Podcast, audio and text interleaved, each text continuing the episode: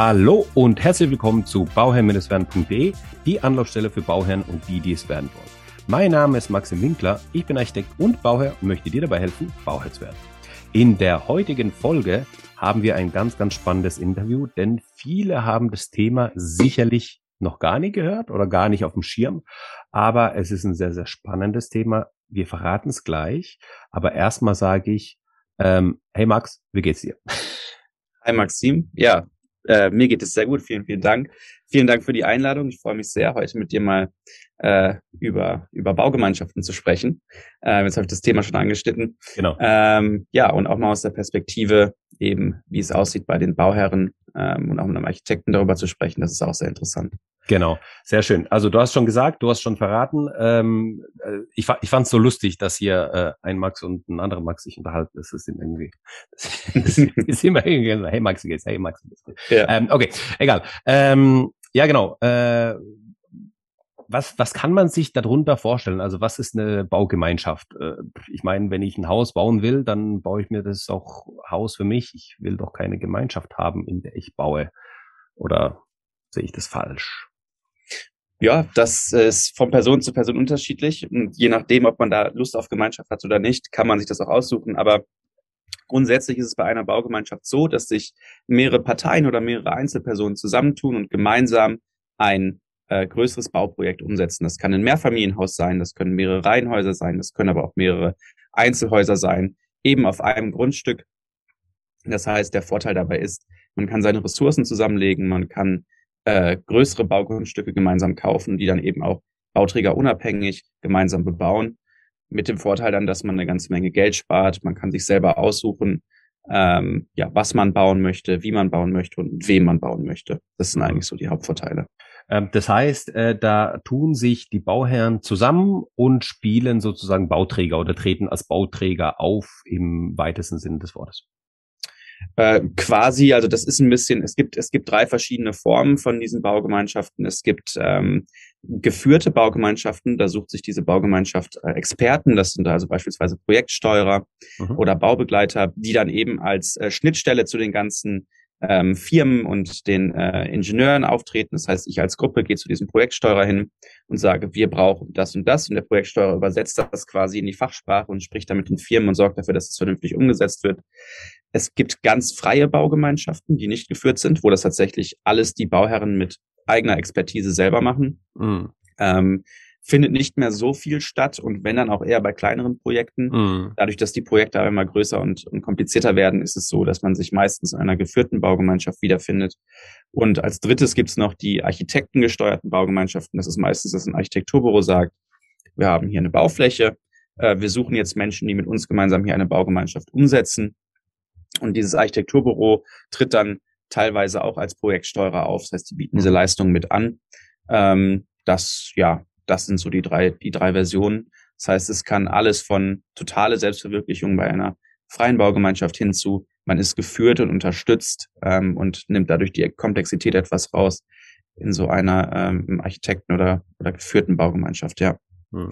Das heißt, ähm, wir schließen uns als Bauherren zusammen und haben dann eben ähm, die also wir suchen, also unser Suchgebiet ist dann auf einmal nicht äh, das äh, irgendwie 300 bis 500 Quadratmeter Grundstück, sondern eben äh, 5000 bis 10.000 Quadratmeter Grundstück, was es halt sein kann, je nachdem, was dann da drauf geht.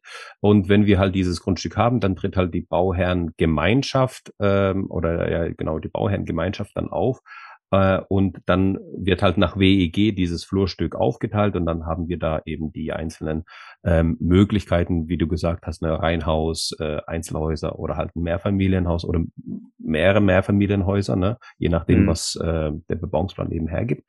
Ähm, ich finde das Thema sehr, sehr interessant, weil das auf einmal uns, also auf einmal ein anderes Denken ermöglicht weil wir auf einmal ähm, raus aus unserem äh, Grid, den wir eigentlich so haben, also so, so, ne, unser, unser Beuteschema, das, das, was wir suchen, ist so das eine, was wir haben. Ähm, da komplett losgelöst davon, weil wir jetzt auf einmal in ganz anderen Dimensionen sind. Ähm, mhm. Wie groß äh, sollte eine Bauherrengemeinschaft mindestens sein und wie groß darf sie maximal sein? Also gibt es da irgendwie so eine Größenordnung, die, die optimal ist, die gut ist? Ähm, das einfach nur so zur Einordnung. Das wäre so die erste Frage. Und die zweite Frage dazu so, hey, was kann ich mir da an Grundstück vorstellen oder an, an Bauvolumen oder an Wohnfläche oder ne? Also einfach, dass man so eine Vorstellung hat, okay, wo bewegen wir uns denn da? Ja, ja, das sind äh, alles sehr, sehr interessante Fragen. Also bei einer Baugemeinschaft rein theoretisch könnte man bei zwei Personen anfangen. Mhm. Das heißt, oder zwei Parteien. Das heißt, ja. man sagt, äh, es gibt hier ein größeres Grundstück und man könnte hier zum Beispiel zwei Doppelhaushälften draufstellen und wir bauen aber gemeinsam, bestellen gemeinsam Baustoffe, äh, beauftragen gemeinsam äh, äh die, die Gewerke etc. und sparen dadurch schon Geld. Das kann aber auch alles sein bis hoch zu 150 Wohneinheiten. Das ist mhm. etwas seltener, findet aber auch statt. Also wir haben einen äh, ein, ein Projekt hier in Düren in der Nähe der Primpark. Die haben noch offene Baufelder ähm, und da werden noch insgesamt bis zu 150 Wohneinheiten entstehen. Teilweise auch kleinere Wohnungen ähm, für, für ähm, Leute, die sagen, ich möchte was Kleines haben. Mhm. Ähm, von dem Volumen her, also die meisten Baugemeinschaften bewegen sich, wenn wir jetzt mal von dem finanziellen Rechnen reden, äh, zwischen 5 bis 25 Millionen Euro, so das deckt so die, die meisten Volumina ab. Ähm, und ja, also der, der, du hattest das eben richtig angesprochen, man hat den Vorteil eben in so einer Baugemeinschaft, dass man sich auch diese größeren Grundstücke raussuchen kann. Also von der Grundstücksfläche her, ähm, der Primpark hat jetzt insgesamt 30.000 Quadratmeter Fläche. Mhm. Ähm, es kann aber auch sein, dass ich sage, hier sind irgendwo 3.000 äh, Quadratmeter mhm. Fläche oder also das, das ist einfach je nachdem, was man halt findet. Ähm, äh, es öffnet halt für mich als Einzelperson natürlich einen ganz anderen Markt nochmal zusätzlich. Ja. ja. ja. Und es ist auch so, gerade wenn, ähm, das passiert jetzt auch immer mehr, äh, im Bestand größere Gebäude verkauft werden mit mehreren Wohneinheiten, mhm. dann habe ich als Einzelperson normalerweise keine, keinen Zugriff auf eine dieser Wohneinheiten. Ja.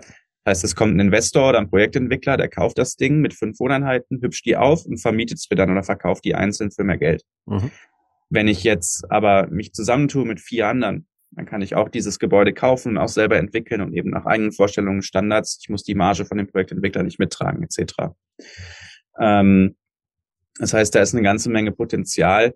Ähm, es muss halt nur vernünftig koordiniert werden im Endeffekt. Ne? Dass, dass man, da sind viele rechtliche, finanzielle Unwägbarkeiten im Weg, die zu lösen sind, denn das findet ja schon regelmäßig statt, äh, dass eben so gebaut und gekauft wird. Ähm, aber dann, dessen muss man sich halt bewusst sein. Es ist kann manchmal ein Schritt komplexer sein als der, als der einzelne Bau mhm. äh, von, einem, von einem Eigenheim, den ich beim Bauträger bestelle. Ne? Das ist klar. Jetzt, wenn, wenn ich mir so den Prozess mal vor Augen führe, dann überlege ich mir so, okay, ähm, wenn ich jetzt im Einkauf bin, egal ob Grundstückseinkauf oder Immobilienbestandeinkauf oder was auch immer, ähm, ich, ich, ich muss das ja erstmal einkaufen und dann bin ich nicht allein. Also dann dauert der Prozess ja schon relativ lange. Das heißt, ich muss erstmal die, die, die Mitstreiter finden, äh, ich bin dann auch abhängig von den Mitstreitern, weil wenn es dann um die Finanzierung geht, müssen alle ihre Unterlagen parat haben. Also äh, dann hat einer irgendwie seine letzten Steuerbescheid irgendwie verschlammt oder findet er ihn nicht und dann warten die, die, die anderen zehn auf den einen äh, und deswegen kann die Finanzierung nicht aufgestellt werden oder so. Also ich habe ich hab viele Abhängigkeiten, ähm, was diesen Prozess einfach verlangsamt. Und aktuell auf dem Markt, gut, ist, ist gerade so ein bisschen am, am, am, am Wenden oder ist gerade so ein bisschen am, ja, es entwickelt sich gerade vielleicht auch in eine andere Richtung, wo es ein bisschen langsamer wird, aber eigentlich hatten wir jetzt den Markt, dass, dass Schnelligkeit eben gewinnt. Ja? Und wenn ich jetzt ein Grundstück haben will, dann äh, ist halt eben entscheidend, dass ich am schnell bin auf dem Markt, dass ich halt meine Unterlagen parat habe, dass ich äh, äh, schnell agieren kann, dann kann ich schnell einkaufen, kann das Ding entwickeln und so weiter und so fort. Ähm, wie löst man das, dass man jetzt diese Abhängigkeiten voneinander irgendwie unter einen Hut bekommt? Ja, und genau das ist nämlich der Punkt, an dem wir auch ähm, jetzt mit äh, werdetnachbarn.de ansetzen wollten, ist, man muss vororganisiert sein. Mhm. Das heißt, es ist wichtig, dass man im Vorhinein weiß, welche Dokumente brauche ich, mhm. welche Bestätigungen brauche ich ähm, und was muss ich machen, wenn wir was gefunden haben, was wir kaufen wollen. Mhm. Und ähm, es ist häufig so, dass äh, eine Kerngruppe erstmal am Anfang, ähm, also sagen wir mal, da ist Platz für zehn zehn Wohneinheiten auf diesem Grundstück oder ein Gebäude mit zehn Wohneinheiten. Sechs Leute haben sich schon gefunden und die stellen die Finanzierung erstmal auf und mhm. suchen sich dann die nächsten vier noch dazu. Mhm. Es ist aber auch so, dass bei äh, insbesondere bei den Baugemeinschaften der große Vorteil ist, ähm, dass Städte wie Frankfurt oder Hamburg äh, 15 bis 20 Prozent der Flächen, äh, die sie ausweisen, jährlich äh, für, für Bautätigkeit, dass die an die, für diese Baugemeinschaften vorgemerkt werden. Mhm. Und da ist es dann so, dass die sagen, Ihr müsst euch mit einem Konzept bewerben, das uns überzeugen muss. Das heißt, es muss besonders nachhaltig sein oder einen sozialen Charakter haben. Ähm, Aber dieses Konzept können die ja nur dann entwickeln, wenn sie einen Projektsteuer, Architekten oder sowas an der Seite haben. Ne? Also, also die Bauherrengemeinschaft selbst kann das Konzept ja nicht entwerfen oder entwickeln, oder? Ähm, also das, die könnte sie vielleicht schon, aber es ist ratsam, wenn man sagt, wir haben ja eine Gruppe, ja. die bereit ist, das zu machen, äh, dass die sich zusammentut und dann jemanden äh, dazu holt mit einem Architekturbüro mhm. ähm, und das konkretisiert eben dieses, dieses, äh, ja, dieses Vorhaben ja, äh, und das Konzept. Ähm, aber um das weiter auszuführen, ich bewerbe mich darauf und dann mhm. habe ich eine gewisse Zeit. Also die geben einem eine Option auf das Grundstück dann, wenn ich den Zuschlag erhalte von das kann alles zwischen neun bis 18 Monaten sein. Okay. Und in dieser Zeit habe ich äh, die Möglichkeit, erstmal die Finanzierung vernünftig aufzustellen, mir den Rest der Gruppe zusammenzusuchen, ähm, das, den Entwurf komplett zu planen. Also das, ähm, das macht es ein bisschen einfacher und dadurch kann man sich eben in dieser Gruppe geht man in einen quasi geschützten Markt rein. Das ist nicht mehr, dass man sich durchsetzen muss gegen Investoren oder Entwickler, weil mm. die haben gar keinen Zugriff auf diesen Markt. Ja. Das heißt, da habe ich ein bisschen mehr Zeit. Mhm. Und es ist so, also beispielsweise in Bonn äh, hatten die jetzt teilweise im Wohnpark 2 ähm, mehr Grundstücke als Baugruppen, weil es nicht genug Baugruppen gab, weil niemand das kennt mhm. oder nicht mhm. genug Leute das kennen. Das heißt, da ist es äh, wie auch in Düren so, äh, da gibt es einen Überhang. Da sind mehr Grundstücke zur Verfügung, als, als eigentlich ähm, Baugruppen da sind, die das bebauen können. Ähm, und das ist eigentlich ganz interessant. Ähm, in, in der Hinsicht, weil da hat man wirklich noch die Möglichkeit, okay, hier habe ich auch ein bisschen Zeit und in der Gruppe eben gemeinsam dieses Konzept zu entwickeln und ich muss mich nicht durchsetzen oder über einen Bieterwettbewerb oder sowas äh, darum kämpfen, dass ich an so ein Grundstück komme. Ähm, unser Ziel ist es aber mit der Plattform, mit werdetnachbarn.de eben die Vorbereitung der Menschen so gut zu machen, denen mhm. ganz klar zu sagen, das ist das, was ihr braucht, dass die irgendwann äh, genauso agil sind wie ein Investor. Mhm. Ähm, dass die sagen können, wir sind bereit, wir haben alle die Finanzierungsbestätigung von der Bank, wir haben unsere Rechtsform aufgesetzt, wir warten jetzt nur noch auf das passende Grundstück, da ist etwas, was uns passt, zack, kaufen. Ja. Und ähm, das ist halt ganz wichtig, dass die Geschwindigkeit von diesen Gruppen erhöht wird. Und das macht man eben, indem man vorbereitet und die Komplexität verringert. Und dafür braucht es eigentlich nicht viel mehr, als dass man erstmal aufzeigt, was brauchen wir, wie machen wir das und wer muss uns helfen. Mhm. Das sind erstmal so die Ansätze, genau. Und wie, also, wie kommen jetzt die Bauherren, die sich jetzt vielleicht schon, also äh, zunächst mal muss ich dazu sagen, jetzt äh, hoffentlich wird es so sein, dass nach Ausstrahlung des Interviews dann diese Bauplätze alle dann belegt sind mit Bauherrengemeinschaften, weil die sich auf einmal, ja. weil sie die, weil die sich auf einmal denken, hey, wieso nicht? Das kann man doch genauso machen. Ähm, um es einfach, ja, um einfach dieses Verständnis dafür zu, zu, zu fördern oder um das einfach zu erklären, dass es sowas gibt, weil viel, eben ganz, ganz viele kennen dieses Konzept nicht.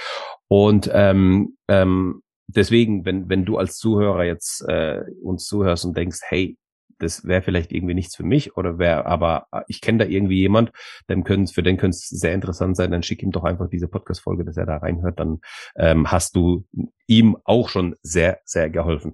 Ähm, die nächste Frage, die ich hätte, ist so, ähm, jetzt haben wir sie, jetzt haben wir uns zusammengetan als Bauherrengemeinschaft, jetzt haben wir unsere Unterlagen aufbereitet, jetzt wissen wir, dass wir schnell agieren können, wenn wir jetzt ein Grundstück finden, aber wo finden wir denn dieses Grundstück? Also ich meine, ähm, eh, auf, auf, auf eBay Kleinanzeigen oder ImmoScout brauche ich da nach diesen großen Grundstücken nicht suchen, die sind dann in der Regel dann nicht äh, drin. Wo, wo finde ich denn die dann überhaupt? Also es ist immer sehr hilfreich, gerade mit so einem Projekt bei der Stadt nachzufragen, ob die, ob die Flächen haben.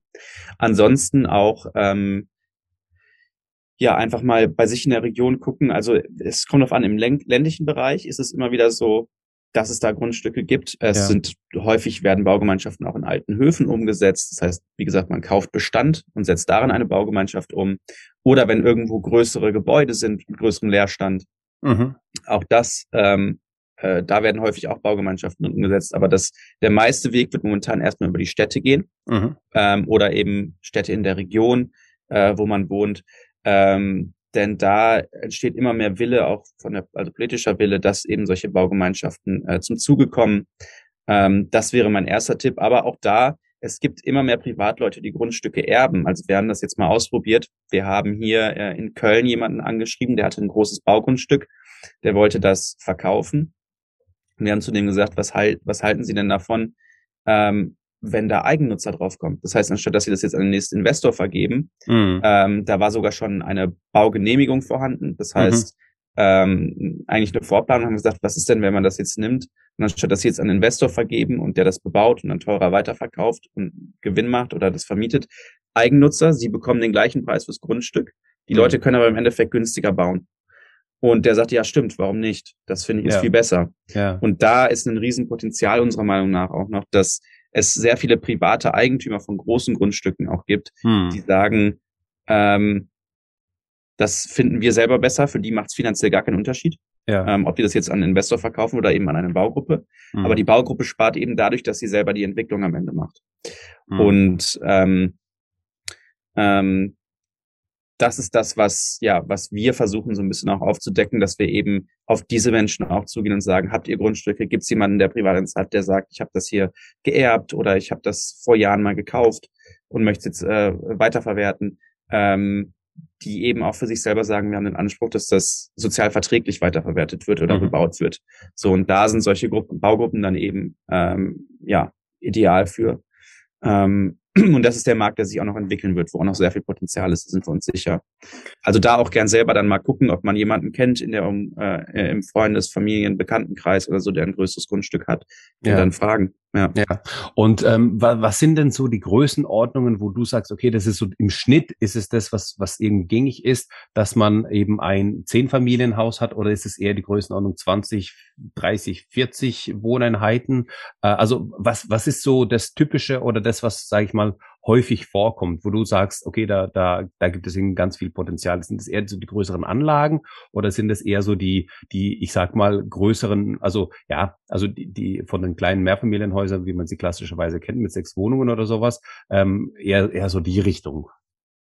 Also da gibt's zwei Sachen. Ähm, im, Im ersten Schritt wird es so sein, die größeren Projekte finden häufiger statt inzwischen. Das heißt, wenn wir da mhm. über 20 oder 30 oder 40 Wohneinheiten auch mal mehr reden, äh, eben weil die Städte sagen, hier ist, hier ja. sind große Grundstücke, die weisen ja. wir auf, die sind für Baugemeinschaften. Ja. Das werden größere Projekte sein. Aber ähm, jetzt ist es so, dass sich das regulatorisch verändert, dass Nachverdichtung immer mehr möglich ist. Mhm. Das heißt, das, was früher vielleicht ein Einfamilienhäuschen mit Garten war, was jetzt verkauft wird, äh, da habe ich plötzlich die Möglichkeit zu sagen, ich baue jetzt hier drei oder vier Wohneinheiten drauf. Ja. Das heißt, das ist äh, der, der andere Markt, ähm, der sich jetzt auftut. Und, und ähm, das heißt, eigentlich ist es so, in, sagen wir mal, in dem kleineren Bereich, ähm, so bis fünf Wohneinheiten oder sowas, das wird viel mehr wachsen und dadurch, dass die Städte eben mehr Fläche zur Verfügung stellen, ist es der ganz große Bereich, sagen wir mal 40, 40, 50 Wohneinheiten so um den Dreh. Mhm. Ähm, das sind, glaube ich, so die zwei, wo es am einfachsten wird. Einfach auch, weil es sich finanziell am meisten lohnt. Das heißt, mhm. wenn einer ein einzelnes Grundstück verkauft, wo ein Häuschen draufsteht mit einem Garten dahinter, ähm, lass es am Ende 1000 Quadratmeter sein. Das wird hier in der Region Köln dann für wahrscheinlich, ähm, wenn es ein bisschen außerhalb ist, wird so 1 bis 1,5 Millionen Euro sein. Wenn ich mir das mit fünf Leuten gemeinsam kaufe mhm. und dann eben noch drauf baue, mhm. äh, in der Lage, ähm, auch wenn es immer noch teuer ist, spare ich trotzdem im Vergleich zu eben einem Kauf von einem Bauträger eine ganze Klar. Menge Geld. Ja. Klar, klar. Ähm, und habe überhaupt erst Zugriff, das ist die Sache. Ich habe überhaupt erst die Möglichkeit, ja. äh, überhaupt dieses Grundstück zu bekommen. Weil ich sonst eigentlich in den Größenordnungen gar nicht, gar nicht äh, suchen würde. Klar. Genau. Ja. Ähm, in welcher Rechtsform würde sich das Ganze bewegen, wenn sich so Bauherren zusammentun? Also es ist ja nicht so, dass sie sich einfach privat treffen. Es gibt da sicherlich ja irgendwie also es gibt ja immer, wenn du so eine Gruppe hast, gibt es immer irgendwie jemand, der äh, für die Gruppe spricht, der irgendwie nach außen auftritt und so weiter, der einfach auch äh, sich damit einfach viel mehr ähm, ähm, auseinandersetzt. Äh, wird er auch vergütet dafür? Gibt es irgendwie eine gewisse Aufteilung und was, also Aufteilung der Arbeit? Und was passiert, wenn jetzt einer beispielsweise seiner Arbeit nicht mehr hinterherkommt oder hat nicht mehr liefern kann oder will? Ja. Ja, also das ist so, Grundsätzlich fügen sich die meisten Baugemeinschaften am Anfang zu einer GBR zusammen. Mhm. Ähm, das heißt, die schließen sich zusammen und schließen einen Gesellschaftervertrag und dann eben eine Gesellschaft bürgerlichen Rechts, mhm. äh, wo auch ganz klar geregelt wird, ähm, wer Geschäftsführer ist, eben dieser mhm. Baugemeinschaft. Ähm, um das kurz vorwegzunehmen, weil das gerade ein bisschen einfacher passt thematisch. Ähm, in vielen Baugemeinschaften ist es inzwischen so, dass es ein Punkt, Punktesystem gibt. Das heißt, die Leute, die sich mehr einbringen, sammeln mhm. Punkte ah, ja, okay. und kriegen darüber ähm, äh, am Ende Vergünstigung. Ah ja, okay. Das heißt, das wird dann umgelegt auf die anderen, die etwas weniger geleistet haben. Und dann ist es natürlich auch so, dass ein Wertausgleich stattfindet. Das heißt, wenn jetzt einer die Penthouse in Anführungszeichen oder auch nicht in Anführungszeichen die Penthouse-Wohnung oben bekommt, äh, dann zahlt der prozentual mehr an den Baukosten, weil mhm. seine Wohnung am Ende mehr wert ist, ja. als derjenige, der das Erdgeschoss nimmt. Ja. Ähm, das heißt, es ist dann zum Beispiel so, das Penthouse trägt 106 Prozent der Kosten mhm. und äh, das Erdgeschoss 94 Prozent der Kosten oder sowas mhm. in der Art. Mhm. Ähm, das heißt, so findet dann ein fairer Vergleich, äh, eine faire Verteilung statt. Es ist aber so. Und dieses ähm, Punktesystem wird von der Gemeinschaft sozusagen definiert. Genau, ja. das wird von der mhm. Gemeinschaft okay, definiert. Ja, ja. Mhm. ja. Ähm, es ist aber so, äh, es muss nicht immer nach GBR und danach WEG. WEG bedeutet, dass also jeder eigene Einzeltü also Eigentümer ist von seiner eigenen Wohnung, abgeschlossenen Wohneinheit. Das heißt, er kann das dann vererben, belasten, äh, vermieten, wie auch immer. Plus man hat natürlich dann noch ähm, anteilig an den Gemeinschaftsflächen Eigentum. Ja. Ähm, ob das jetzt ein Gemeinschaftsraum ist oder eben einfach nur der Hausflur. Das ist wie in jedem ganz normalen Haus, Mehrfamilienhaus, wo ich eine Wohnung kaufe, auch. Das ist genau dasselbe oder das Gleiche. Ähm, das heißt, dass man dann wirklich Eigentümer ist. Es gibt aber immer mehr Baugemeinschaften, die machen das teilweise auch als GmbH und Co. KG. Mhm. Äh, die haben dann den Vorteil, dass die GmbH kontrollieren kann quasi, ähm, die natürlich auch aus den Bewohnern besteht, im Endeffekt als Gesellschafter, dass die kontrollieren kann, was passiert mit den Wohnungen, wenn jemand auszieht. Das heißt, mhm. an wen werden die verkauft oder werden, werden die vermietet? Es wird gemeinsam beschlossen, ähm, ähm, äh, was für Maßnahmen umgesetzt werden. Wollen wir einen Pool bauen? Möchten wir äh, unsere Dachterrasse begrünen oder sowas? Das heißt, da mhm. hat jeder Mitspracherecht darüber. Ähm, und das Ganze funktioniert so, ich kaufe einen Anteil an der GmbH, jetzt wird es etwas technisch, aber ich kaufe einen Anteil an der GmbH und bekomme dann äh, ein Nutzungsrecht. Das heißt, ich kaufe zum Beispiel, wenn ich eine 100 Quadratmeter Wohnung habe, 100 Anteile und habe dann Nutzungsrecht eben an dieser Wohnung. Und der Vorteil dabei ist, wenn ich am Ende wieder verkaufe, äh, sind die Anteile, die ich an der GmbH habe, äh, im Wert gestiegen über den Wohnungswert. Ja. Das heißt, ich habe nicht das gleiche Problem wie bei einer Genossenschaft, wo ich in 2020 5000 Euro Genossenschaftsanteil anzahle hm. und 2060 wieder ausziehe und genau diese 5000 Euro wieder rausbekomme. Hm. Die sind dann aber nichts mehr wert. Ja. Ähm, das ist ein Riesenvorteil eben von so einer GmbH und Co. KG. Ähm, aber wie gesagt, Genossenschaften habe ich jetzt angesprochen. Es geht auch genossenschaftlich. Ähm, hat den Vorteil, dass man eben sehr günstige Mieten realisieren kann ähm, unter dem Dach einer größeren Genossenschaft. Ähm, das sind aber so die, die Hauptformen. Also WEG, dass ich wirklich Eigentümer bin von meiner Wohnung, ganz normal, wie man das kennt, eben über eine GmbH und KKG, dass ich also Anteile habe quasi an dem Gebäude und ein Nutzungsrecht für meine Wohnung oder eben eine Genossenschaft, wo ich einen Genossenschaftsanteil äh, zeichne und äh, dann am Ende eine Miete trotzdem noch an die Genossenschaft zahle, die aber sehr viel geringer ist als der ortsübliche Durchschnitt. Das heißt, ja, ist eigentlich für jeden was dabei. Ähm, immer mit dem großen Vorteil halt, dass es sehr viel günstiger ist, als einfach bei einem Bauträger zu kaufen oder eben irgendwo normal zur Miete zu wohnen. Ne? Was, ähm, was ja eigentlich super interessant ist, weil man eigentlich äh, ich glaube, ab einer gewissen Größenordnung macht es einfach nur Sinn, da mit einer GmbH zu arbeiten, weil du vielleicht auch irgendwie im Erdgeschoss Gewerbe drin hast, weißt du sich, du hast einen Bäcker drin, du hast einen Café drin, vielleicht sogar einen Kindergarten oder sowas, je, je, ja. je nach Größe von, von der Anlage, was dann nochmal Mieteinnahmen einbringt, die dann in der GmbH drin sind, was dann davon eben, dann muss dann eben umgelegt werden, gerechnet werden und so weiter. Aber das ist halt, also wenn du da der Geschäftsführer dieser GmbH bist, das ist halt auch ein, also das bindet ja auch Zeit. Das, also macht man das dann nebenbei oder ähm, ist, ist es dann tatsächlich so, dass dann sich einer dafür, äh, sage ich mal, aufopfert und das eben hauptberuflich mehr oder weniger macht? Ab einer gewissen Größe. Also ich rede jetzt nicht von zehn Einheiten oder 20, sondern halt eben, wenn wir jetzt im Bereich von 60, 70, 80 sind. Oder gibt man das einer professionellen Hausverwaltung ab und kann das dann wiederum nebenbei machen? Also es gibt mit Sicherheit auch ähm, Gemeinschaften, die das abgeben an eine professionelle Hausverwaltung. Kann ich mir schon sehr gut vorstellen. Bei einer Genossenschaft ist es jetzt so, dass man meistens unter einen, einen Dachverband geht. Ähm, und äh, da finanziert sich der quasi der Geschäftsführer oder der, der das Gesamte verwaltet, darüber, dass eben genügend äh, Mitglieder in der Genossenschaft sind, die mhm. ähm, ähm, die eine gewisse Größe hatten, dadurch auch einen gewissen Umsatz machten. Dadurch kann die Verwaltung dieser Genossenschaft halt finanziert werden.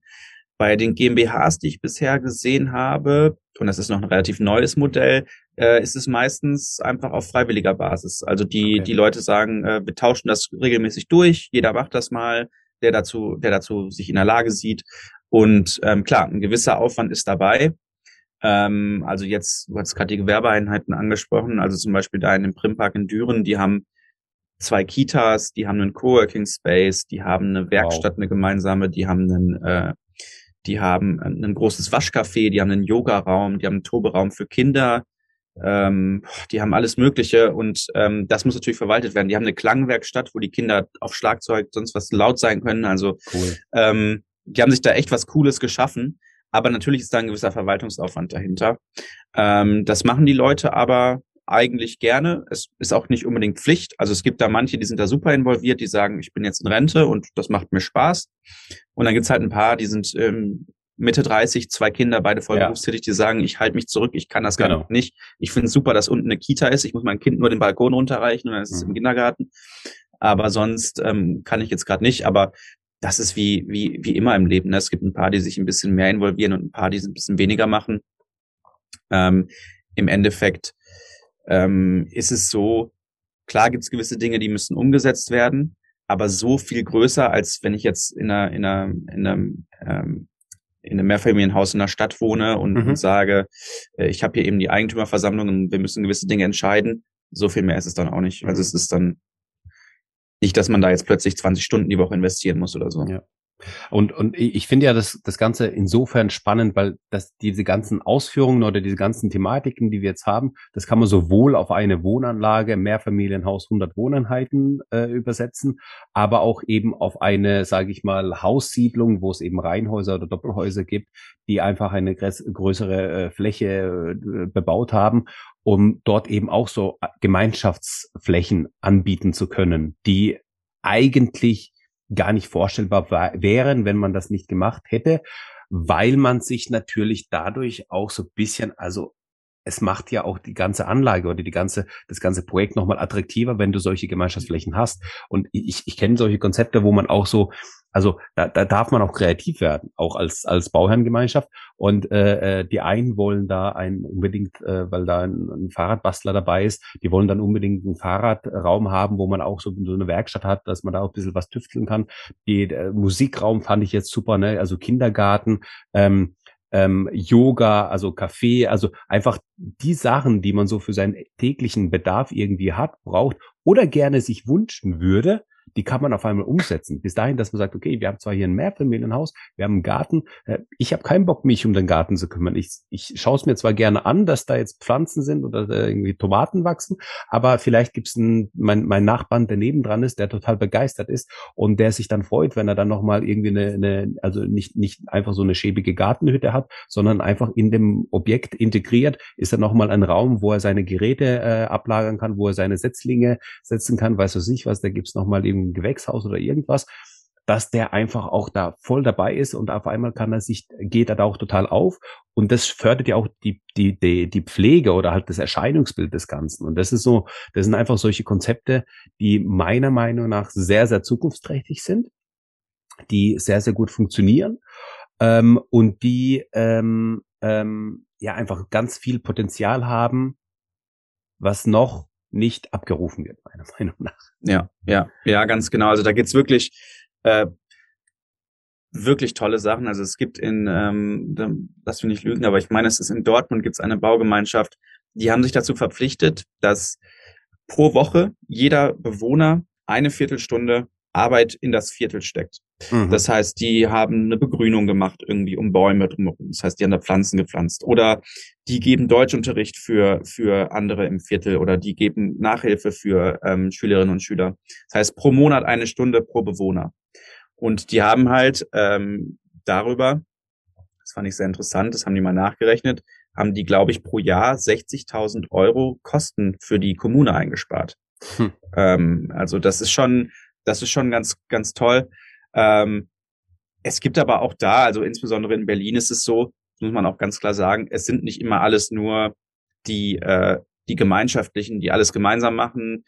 Es gibt zum Beispiel auch einfach Baugemeinschaften, die sagen, ey, ganz ehrlich, wir tun es einfach nur zusammen, weil es halt günstiger ist, beauftragen gemeinsam und bauen das jetzt hier gemeinsam. Mhm. Ähm, Und äh, dafür habe ich jetzt hier eine Wohnung, die halt, äh, weiß ich nicht, 25, 30 Prozent günstiger war als der ortsübliche Schnitt. Die gibt's halt auch. Ähm, für mich persönlich, ich muss ganz klar sagen, die, die schöneren Konzepte sind gerade auch diese Mehrgenerationen-Konzepte. Das heißt, mhm. dass ältere Leute, die sagen, ich möchte mich verkleinern für die Rente, die sagen, ich möchte in so eine Gemeinschaft rein, ähm, die, äh, dass ich hier gemeinsam eben noch mit anderen äh, Unternehmungen auch machen kann, mich aber auch zurückziehen kann in meine eigene Wohnung, wenn ich keine Lust mehr habe.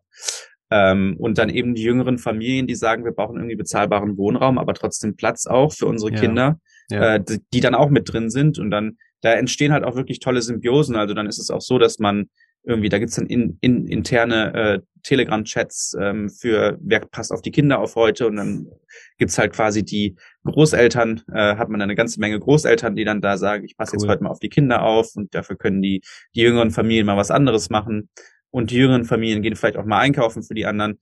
Also es ist halt so ein bisschen, diese, diese gemeinschaftlichen Projekte wirken einer ganzen Menge Trends, die, die nicht unbedingt positiv sind in unserer Gesellschaft entgegen, ähm, sprich Vereinsamung, ähm, eben die nicht mehr die Fähigkeit zu haben, ähm, selbstgestaltetes Wohneigentum zu besitzen oder überhaupt in sowas reinzukommen. Ähm, es, ja, es ist, es, es stellt eine gute Schnittmenge an Lösungen zur Verfügung ähm, auf, auf Fragen, die sich insbesondere auch unsere Generation, sprich 30 bis 40, äh, äh, entgegen oder gegenübersteht. Und ähm, ja, ich bin froh, dass es immer mehr politisch gefördert wird und dass da ein riesen, ähm, ja, ein Riesenwachstum stattfindet und dass auch immer mehr Städte für sich begreifen, wir können nicht einfach nur die Bauflächen an irgendwen vergeben, der dann danach seinen, ähm, nach seinen Maßstäben einfach Wohnungen hinbaut, Hauptsache, Hauptsache Geld verdienen, also nach dem mhm. Maßstab Profit, sondern wir müssen die Bürger beteiligen an dem, was hier für Wohnraum entsteht. Und das ist natürlich auch politisch förderlich für die, aber es stärkt auch einfach die, die, äh, die, die Gesellschaft in diesen, in diesen Orten. Das muss man ganz klar sagen, ja. Okay. Ähm, ich, ich finde es ja super interessant, ähm, dass man da diese, diese Synergien hat und diese Konzepte eigentlich so entwickelt. Äh, und ich, ich weiß auch, als aus auch persönlicher Erfahrung heraus, dass Architekten da total gut dafür zu begeistern sind. Also die Architekten mhm. lieben solche Konzepte. das heißt, ähm, einen Architekten zu finden, einen Architekten dafür zu finden, wird, äh, sage ich mal, das, das kleinste Problem sein, sofern er die Zeit hat. Das, das, also die Zeit ist da eher Problem. Ähm, äh, weniger die, ähm, die, die Motivation der Architekten, weil die finden solche Konzepte ähm, sehr, sehr gut. Ja, also da, da, die, diesen, da kannst du die Architekten sehr, sehr gut damit begeistern. Ähm, wenn, wenn, wenn wir uns jetzt zusammentun als Bauherren, ja, und wir haben uns jetzt zusammengetan, wir haben uns jetzt irgendwie ein Grundstück mit der Stadt haben wir äh, gesprochen, da gibt es ein Grundstück, da haben wir uns jetzt drauf beworben. Ähm, die Finanzierung steht eigentlich auch schon. Jetzt kommen irgendwie die ersten Probleme, die ersten Wehwehchen. Wir haben die äh, Kommunikation mit dem Architekten, mit dem Amt, mit den, mit den ausführenden Firmen und so weiter. Ähm, jetzt muss sich da jemand drum kümmern. Ähm, ist es dann eben auch so, dass man da einfach für den Bauprozess auch länger einplanen muss, weil Entscheidungen nicht von einer Person abhängig sind, sondern erstmal eben vielleicht auch beschlossen werden müssen? Oder gibt es dafür eben auch Lösungen, wo man sagt, okay, das geht irgendwie äh, bis nur bis, also man hat eine Kompetenz, bis Entscheidungen, weiß ich nicht, in Euro ausgedrückt oder wie auch immer, äh, die kann der Geschäftsführer tätigen sozusagen und alles andere muss beschlossen werden. Also wir kommen jetzt aus einer Phase, ähm, wo es tatsächlich so war, dass viele dieser Baugemeinschaften lange gebraucht haben. Also es kann auch mal fünf, auch mal sechs, auch mal sieben Jahre dauern. In der Regel nicht. Also meistens ist man so nach drei Jahren ist man an einem guten Punkt, dass man einziehen kann von der ersten Idee bis zu dem Punkt, wo, wo man den Schlüssel in der Hand hält. Was schon, was schon sehr gut ist, drei Jahre, ne? Was also, also sehr, sehr gut ist, ja, ja. ja. Also, das, das ist man muss sich mal ja. überlegen, du hast ja einen Vorentwurf, also du hast diese ganze Phase, dann hast du die Genehmigung, wo du erstmal wartest, dann hast du die Bauphase, die ein Jahr dauert. Und wenn du sagst, okay, drei Jahre, das ist ja eigentlich überschaubar. So vom, vom, also hört sich jetzt erstmal ganz viel an nach drei Jahren, ne?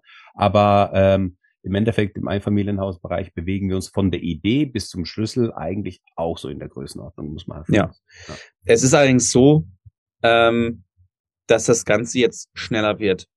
Das heißt, früher war es wirklich so, gerade Anfang der 2000er und auch noch bis, bis Ende, äh, ja eigentlich bis 2010, 12, da sieht man viele Projekte, das war ein riesengroßes Wünsch dir was, weil die hatten keinen Druck. Grundflächen waren da und ja, wir können alle mal machen. Das ändert sich. Es wird erstens sehr viel modularer. Mhm. Äh, es gibt da in, in der Nähe von München gibt es eine ganz tolle Baugemeinschaft, die meiner Meinung nach auch die Baugemeinschaft der Zukunft quasi ist. Da gibt's vier Module, S, M, L und XL. Das kann man mhm. sich aussuchen, was man haben will. Mhm. Äh, und äh, sobald alle Module voll sind, wird gesteckt. Dann wird einmal, die werden teilweise gegossen in einem Fertigteilewerk, die werden dann zusammengesteckt zu einem großen, ähm, zu einem großen Projekt. Die haben, ähm, ich glaube, die haben, ich meine, die haben einen äh, Sportplatz auf dem Dach, die haben einen Pool, die haben ähm, vor allen Dingen für für Geschäfte ist die gedacht. Das heißt, es sind viele kleine Geschäfte, die sich da zusammengetan haben, um gemeinsam eben dieses Projekt umzusetzen.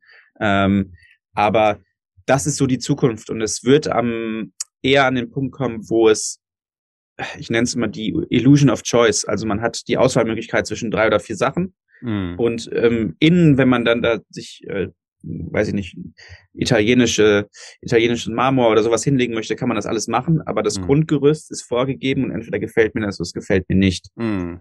Und ähm, wenn man jetzt ganz zynisch sein möchte, ist das im Endeffekt nur das ultimative Vorverlegen des Vertriebszeitpunkts einer Immobilie. Das mhm. heißt, mhm. ähm, man verkauft die Immobilie schon, bevor sie überhaupt geplant wurde, ganz, ganz am Anfang bei der ersten Idee quasi und sagt, hier, äh, das sind die Auswahlmöglichkeiten, die du hast. Wir wissen noch nicht, ob es gebaut wird, wir wissen noch nicht, wann es gebaut wird, wir wissen nicht, ob wir genug Leute zusammenbekommen, aber du hast eben die Chance auf ähm, bezahlbaren, bezahlbares Wohneigentum in einer größeren Stadt oder generell überhaupt Zugriff auf, auf, auf etwas Eigenes. Ähm, das heißt, die Gestaltungsmöglichkeiten werden weniger, was aber den Vorteil hat, dass es sehr viel schneller werden wird am Ende. Ähm, und es ist auch so, also Städte wie Freiburg beispielsweise, die hatten früher diese äh, Konzeptvergabeverfahren und dann hatte man eine Grundstücksoption von 18 Monaten. Die haben jetzt gesagt, das müssen wir halbieren auf neun Monate. Das mhm. hängt damit zusammen, das ist auch schwer zu vermitteln, wenn Wohnungsmangel herrscht und da irgendwo eine Fläche brach liegt ja. und sich erstmal 30 Leute diskutieren müssen, ja, was machen wir jetzt? Wollen wir denn jetzt einen gemeinsamen Pool oder eine Gästewohnung? Was wollen wir denn jetzt hier machen? Ja. Ähm, das wird so nicht mehr stattfinden. Und eben genau, damit diese Geschwindigkeit, damit das schneller wird, ist es eben auch wichtig, dass man die Leute vorbereitet und dass vor mhm. allen Dingen mhm. sehr viele Leute davon wissen.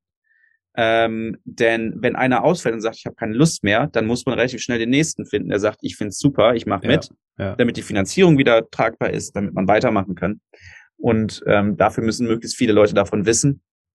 Und das ist die Zukunft, auf die wir jetzt zulaufen. Also man merkt das auch bei den Städten, die professionalisieren sich da enorm. Ähm, die bauen teilweise eigene Plattformen, die ähm, werden da immer cleverer, die haben äh, Koordinationsstellen werden immer mehr geschaffen. Also Köln hatte ganz lange keine, das kommt jetzt hier langsam in Gang. Da gibt es eine Koordinationsstelle von der Stadt, die äh, tatsächlich dann hingeht und wo man sich anmelden kann und sagen kann, ich würde ganz gerne in so einer Baugemeinschaft bauen und die Stadt sagt einem dann Bescheid, sobald es soweit ist.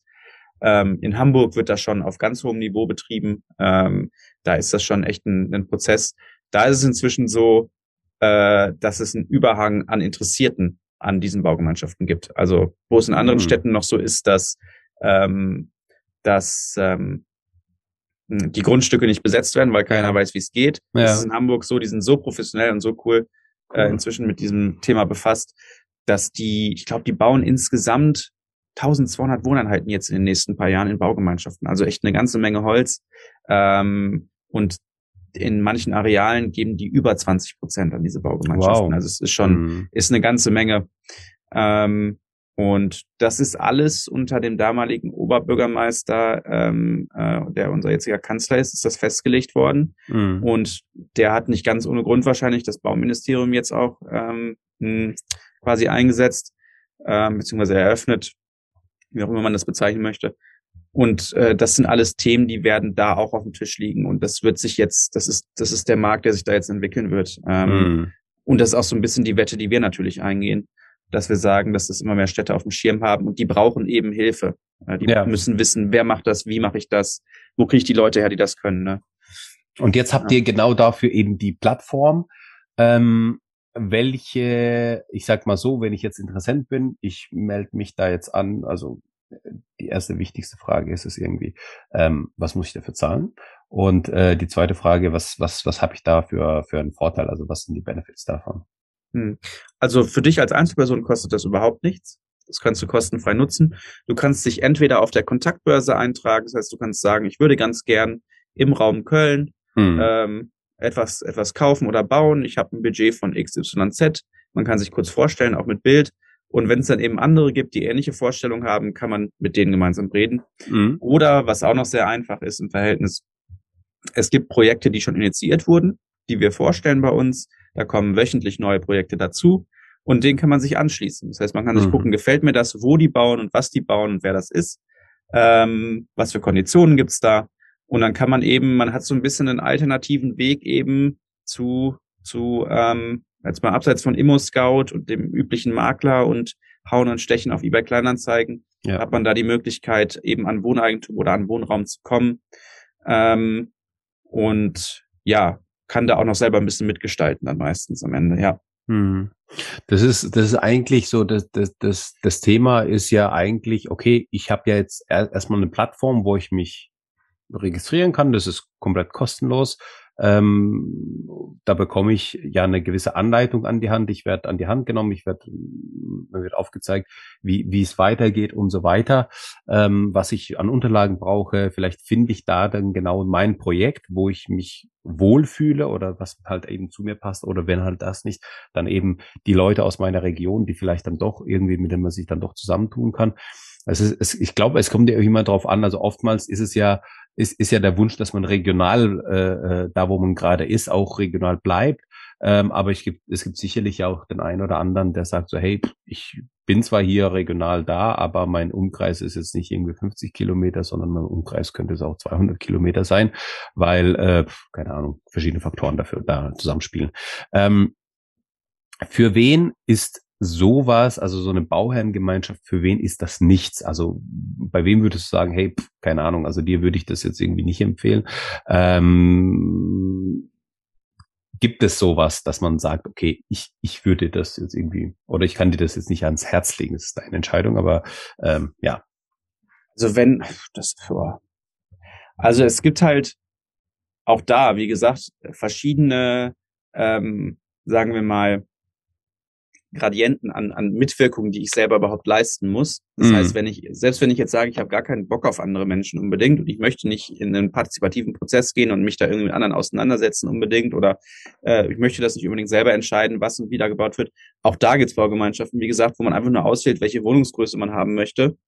Ähm, mhm. Und dann ist man quasi einfach Käufer ähm, einfach nur einer dieser Wohnungen. Es ist auch häufig so, wenn Baugemeinschaften schon sehr weit sind und quasi schon gebaut haben und dann sehen wir, jetzt ist, hat jemand Job verloren bei uns in der Gruppe oder ist krank geworden oder hat sich geschieden und diese Wohnung wird dann plötzlich frei. Dann mhm. kann ich mhm. die auch einfach ganz normal kaufen oder eben Teilhaber werden. Ähm, das ist dann nicht anders, als auf dem freien Markt eine Immobilie zu kaufen. Ähm, für wen es vielleicht überhaupt gar nichts ist, es könnten Leute sein, obwohl das auch nicht stimmt. Also es gibt auch in Tübingen ähm, es gibt in Tübingen Zahnärzte, die sich zusammengetan haben und einfach gesagt haben, ja, wir kaufen hier das Grundstück und jeder baut sich hier seine hm, Stadtvilla drauf. Ach okay. cool. Ja. Also gibt's auch. Äh, ja. ähm, für Firmen wird das auch immer mehr. Also Firmen tun sich zusammen und sagen, ähm, oder kleine bis mittlere Unternehmen tun sich zusammen und sagen, wir, wir, wir kaufen gemeinsam was und bebauen das gemeinsam und haben dafür dann die Kontrolle darüber, was wir hier machen. Das ist auch noch ein riesen, riesen Ding, was immer mehr kommt. Es gibt da in Berlin die Fritz 23 oder eben jetzt hier in der Nähe von München ähm, von, von ähm, die Billerberg von Euroboden. Euroboden macht das, äh, setzt das quasi um das Ganze. Also eigentlich ähm, gibt es niemanden, für den das nichts ist, weil es da halt mhm. auch eben alle Abbildungen gibt. Also es gibt da von bis alle Möglichkeiten, die ja. wir jetzt so nach und nach aufzeigen werden, ja. Das ist so, das ist eigentlich so ein bisschen der Vorteil, dass es einfach so individuell ist, aber auch gleichzeitig so flexibel ist und ja. ähm, dadurch, dass man diese Flexibilität hat, hat man einfach die Möglichkeit, das an diese Personengruppe oder die Bauherrengruppe so anzupassen, dass halt eben passt. Ne? Also wie äh, schönes Beispiel, ne? wo du, wo du dann sagst, okay, hey, wir tun es zusammen ähm, und wenn wir uns jetzt äh, mal mal ein bisschen mehr gönnen wollen, dann äh, werden es halt irgendwie zwei, drei Villen, die da drauf kommen, die einfach ähm, in der Architektursprache und so weiter ähm, sich sich sich ähm, ja nicht unbedingt gleich sind, aber halt zumindest eine ähnliche Sprache sprechen, ähnliches, ähnliches Erscheinungsbild haben oder zumindest eine ähnliche Richtung haben, wo man trotzdem diese Individualität spürt. Aber man, man hat halt einfach diese Vorteile, dass du halt, also ich meine, wenn du jetzt eine Baustelle hast und du, du kommst für einen Rohbau für, ähm, für äh, 800 Kubik, ähm, ähm, oder du kommst für den Rohbau mit 800 mal 4 Kubik beispielsweise oder 800 mal 10 Kubik, dann ist es natürlich, also die, ähm, die, die Anfahrtskosten, die ähm, Baustellenerschließung, die, äh, ne, die ganzen Kosten, die, die sowieso Kosten, die ich habe, ähm, die werden auf einmal durch die Anzahl geteilt, ne, durch vier oder wie auch immer.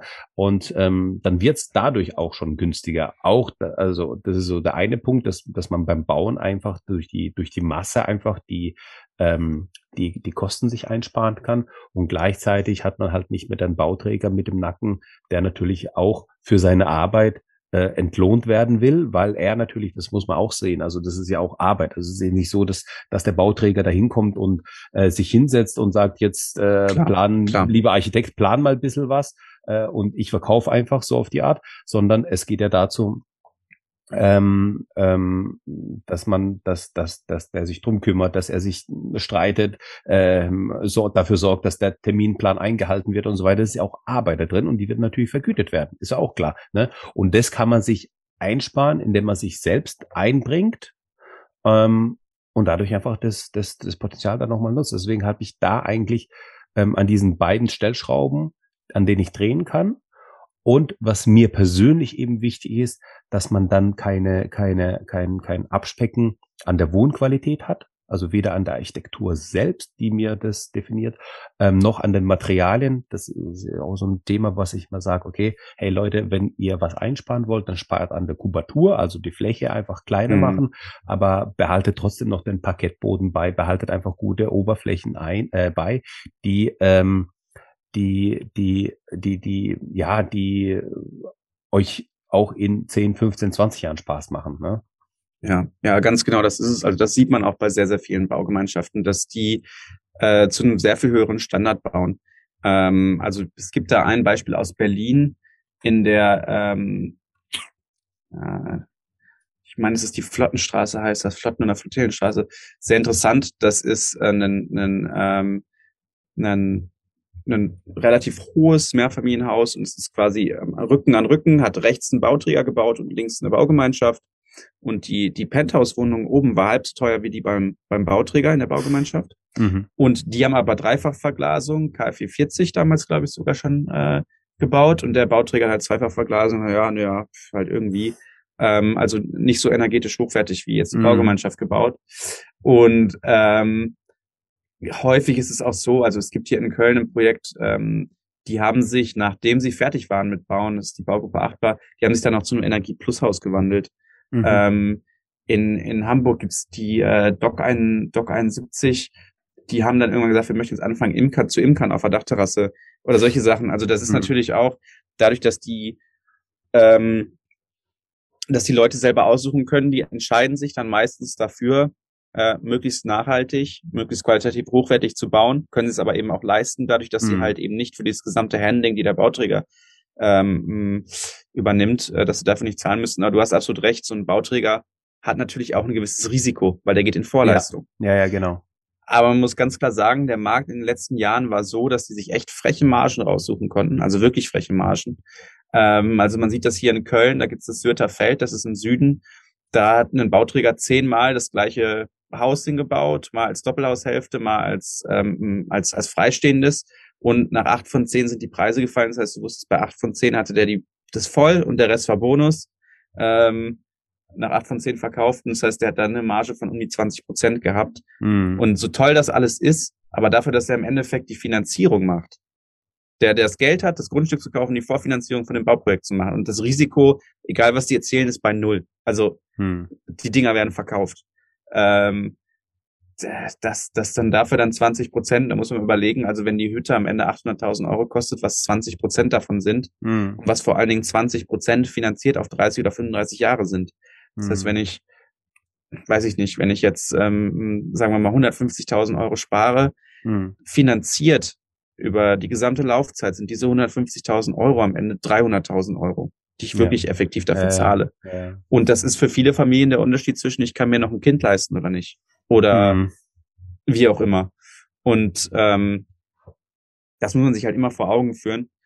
Und gerade jetzt in einer Zeit, auf die wir zulaufen, wo möglicherweise die Zinsen oder wo definitiv die Zinsen auch steigen werden, ähm, je weniger ich aufnehmen muss, an, an Finanzierung oder an Darlehen, ähm, desto besser, weil ich laufe dann nicht da rein, dass ich in 15 Jahren oder 10 Jahren, wenn die Zinsbindung endet, plötzlich zu einem viel, viel höheren Tarif refinanz oder, oder neu verhandeln muss. Mhm. Und äh, jeder Euro, den ich jetzt spare, der ist in Zukunft dann zweieinhalb Euro wert. Also ja. das ist halt, ist halt enorm wichtig an dem Punkt, ne? dass man auch gerade da jetzt dann spart. Ja. Jetzt ähm, ist es natürlich auch so, dass man als ähm, ähm, Bau, Bauherrengemeinschaft dann ähm, vielleicht nochmal ähm, ja, zum Abschluss des Projekts ähm, das ganze Revue passieren lässt und, und sich überlegt, ja, war das, war das, war das gut, war das nicht gut, was gefällt einem und was gefällt einem nicht. Hast du da auch irgendwie Erfahrungswerte, wo man sagen kann, okay, irgendwie ähm, die sind, weiß was ich, gibt es eine Studie oder was, die sind in der Regel zufrieden oder die sind in der Regel äh, alle äh, danach geschieden und äh, äh, miteinander äh, sauer und äh, sind im Beef und so weiter und dann geht's gar nicht mehr gut aus sozusagen. Oder ähm, wie, ist, wie ist da einfach die Erfahrung? Das würde mich jetzt noch interessieren. Also ich war jetzt schon bei relativ vielen Baugemeinschaften, auch über den Bundesverband für Baugemeinschaften zu Besuch. Also die machen immer mal wieder Exkursionen und es gibt die Jahrestagen jedes Jahr und ich habe schon viele Baugemeinschaften besucht und ich habe bis jetzt noch nicht eine gesehen, wo es irgendwie Knatsch gab. Mhm. Das Einzige, was manchmal ein bisschen ist bei den Baugemeinschaften, die schon in den 90ern, also gerade in Tübingen, die okay. haben ja in den 90ern, Anfang der 2000er, haben die ja sehr früh, sehr früh äh, schon damals ganze Stadtviertel in Baugemeinschaften umgesetzt und die haben auch einen eigenen Baubürgermeister da, sind dann auch sehr weit.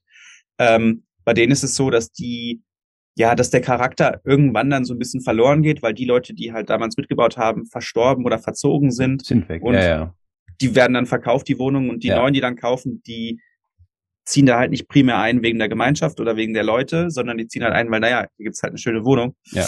Ähm, das passiert und teilweise ist es auch so, ähm, dass manche dieser Baugemeinschaften äh, Anfang der 2010er Jahre eine sehr gute Phase ausnutzen konnten, wo die an Filetstücke in den Städten zu wirklich günstigen Preisen gekommen sind und die das jetzt halt alle veredelt haben. Also die mm. haben jetzt mhm. alle damals, es gibt hier in Köln äh, das Klotgelände, das ist ein, ich glaube, die Gummi, Gummiwaren haben die damals hergestellt, die, die, die Klotfabrik. Das ist super toll, wirklich tolles Gelände direkt an einem Park, super schöne Baugemeinschaften, aber die haben halt damals irgendwie 100 Quadratmeter Wohnungen für 400.000 Euro gebaut. Hm. Und äh, würde mich nicht wundern, wenn die inzwischen das Doppelte wert sind. Hm. Ähm, und auch da ist es dann teilweise so, dass Leute dann hingehen und sagen, ich vermiete jetzt meine Wohnung oder monetarisiere das halt irgendwie.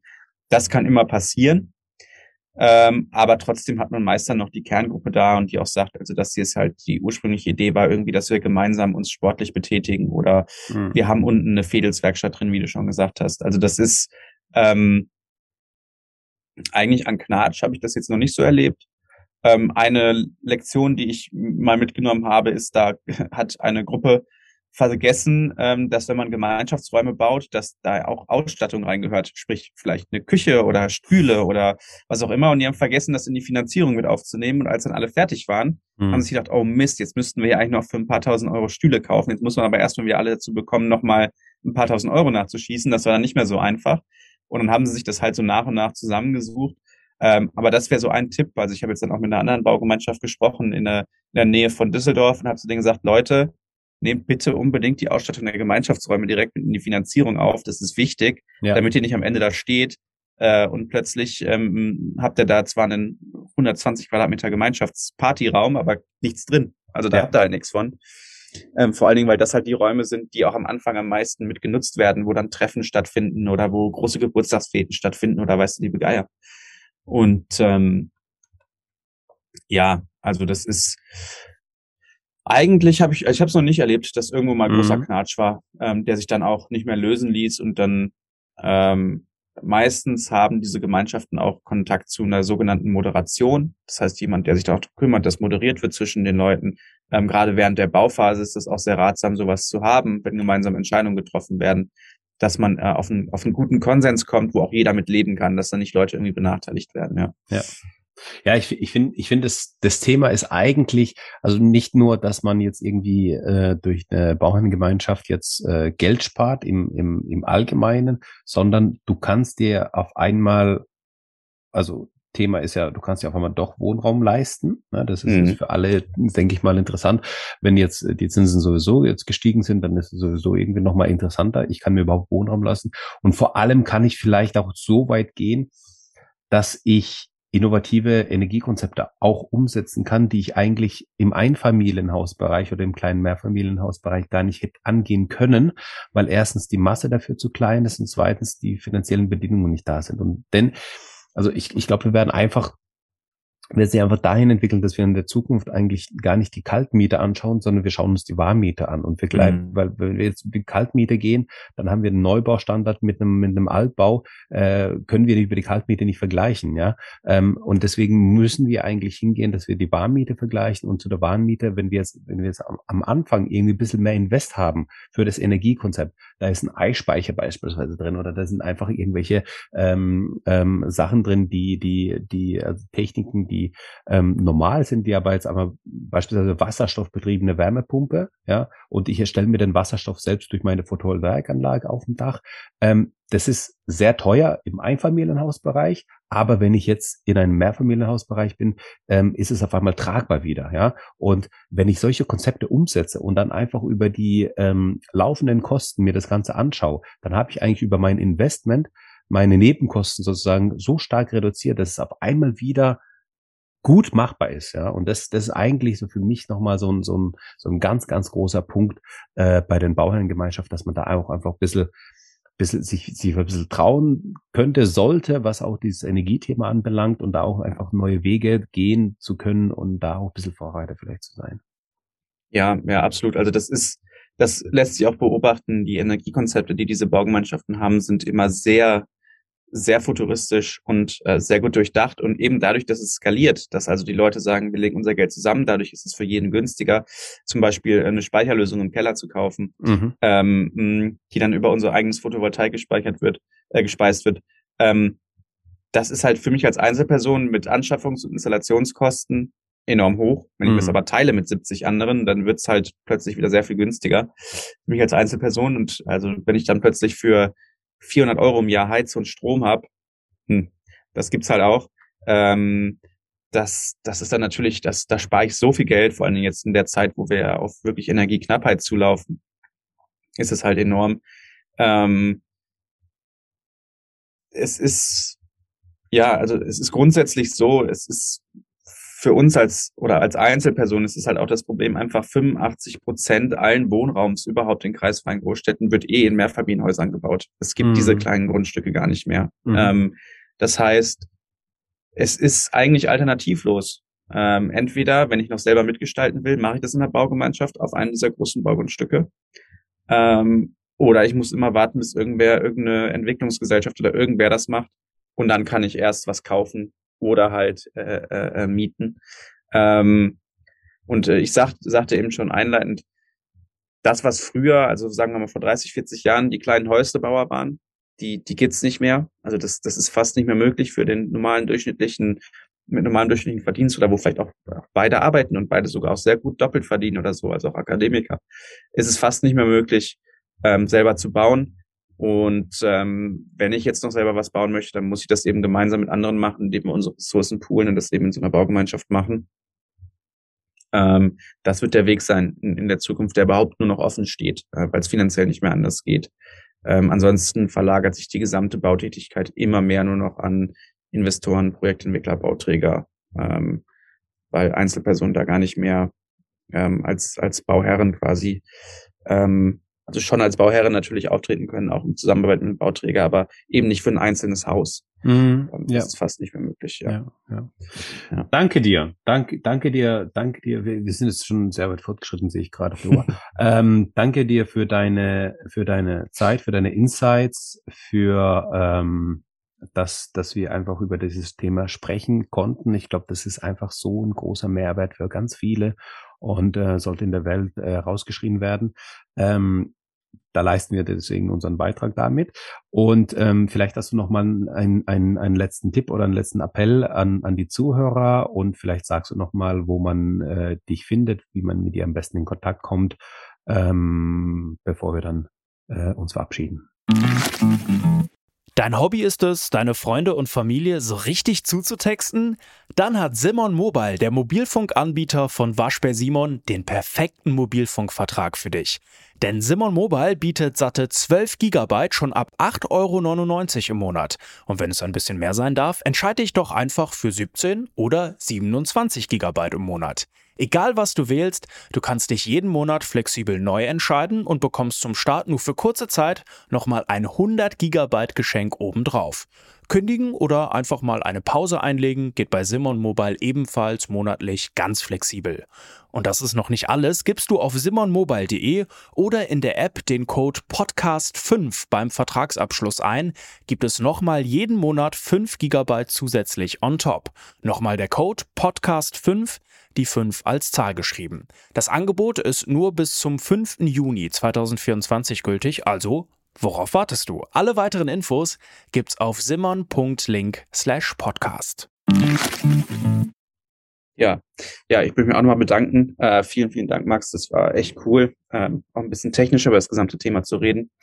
Aber abschließend, ähm, vielleicht als letzten Satz, ähm, möchte ich einfach nur mitgeben, dass dass wir mit werdetnachbarn.de eben diese Vision haben, dass Menschen unabhängig von, von Projektentwicklern und Bauträgern ähm, äh, in Baugemeinschaften Wohnraum schaffen, äh, mit dem Ziel, dass mehr Menschen aus der Mitte der Gesellschaft und jüngere Menschen eben äh, sich Wohneigentum oder ein eigenes Zuhause leisten können.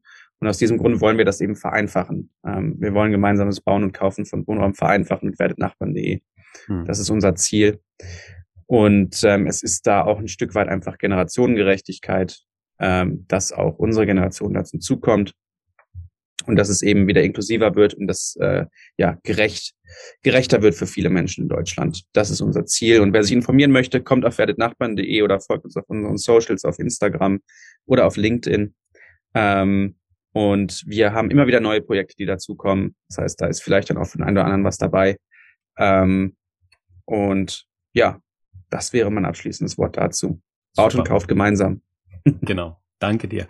Danke dir. Wir packen natürlich alles in die Show Notes rein, äh, Instagram und, und äh, Homepage und so weiter. Ähm, ja, also wie gesagt, danke dir für deine Zeit, danke dir für deine, für deine, ähm, ja, für deine Informationen, die du mit uns geteilt hast. Ich freue mich auf unseren weiteren Kontakt und äh, wenn, ja, wenn nochmal was ist, dann könnt ihr gerne auch an mich schreiben, an info.bauherr-werden.de. Ähm, wenn wir da ein paar Fragen nochmal vielleicht zusätzlich zusammenbekommen oder so, das können wir gerne auch vielleicht nochmal eine zweite Folge machen. Habe ich kein Problem damit. Äh, ähm, sehr gerne. Ansonsten wünsche ich dir auch noch einen schönen Tag und äh, wir, liebe Zuhörer, hören uns dann beim nächsten Mal. Bis dahin, macht's gut. Ciao, ciao. Ciao.